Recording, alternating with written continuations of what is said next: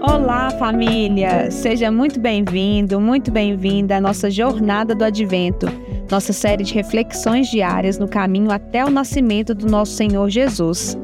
Hoje, dia 30 de novembro de 2023, a quinta-feira de preparação para o primeiro domingo do Advento. Meu nome é Ana Luísa Moraes e hoje vamos refletir no texto do Evangelho de Mateus, capítulo 24, versículos 15 a 31, que diz: quando, pois, virdes o abominável da desolação, de que falou o profeta Daniel no lugar santo, quem lhe entenda. Então, os que estiverem na Judéia fujam para os montes.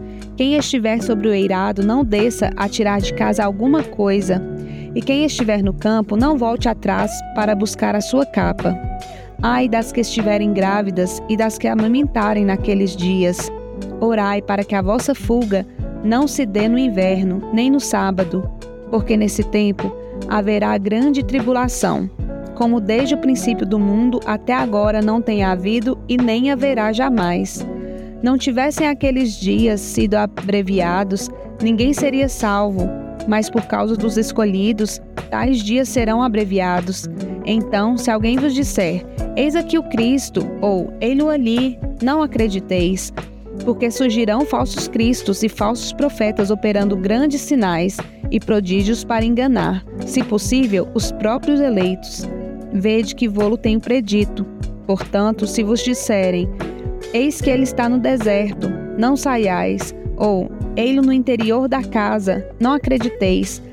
Porque assim como o relâmpago sai do oriente e se mostra até no ocidente, assim há de ser a vinda do filho do homem. Onde estiver o cadáver, aí se ajuntarão os abutres. Logo em seguida a tribulação daqueles dias, o sol escurecerá, a lua não dará sua claridade, as estrelas cairão do firmamento e os poderes do céu serão abalados. Então aparecerá no céu o sinal do Filho do Homem. Todos os povos da terra se lamentarão e verão o Filho do Homem vindo sobre as nuvens do céu, com poder e muita glória. E ele enviará os seus anjos com grande clangor de trombeta, os quais reunirão seus escolhidos dos quatro ventos, de uma a outra extremidade dos céus. Jesus descreveu os acontecimentos né, que se dariam no futuro.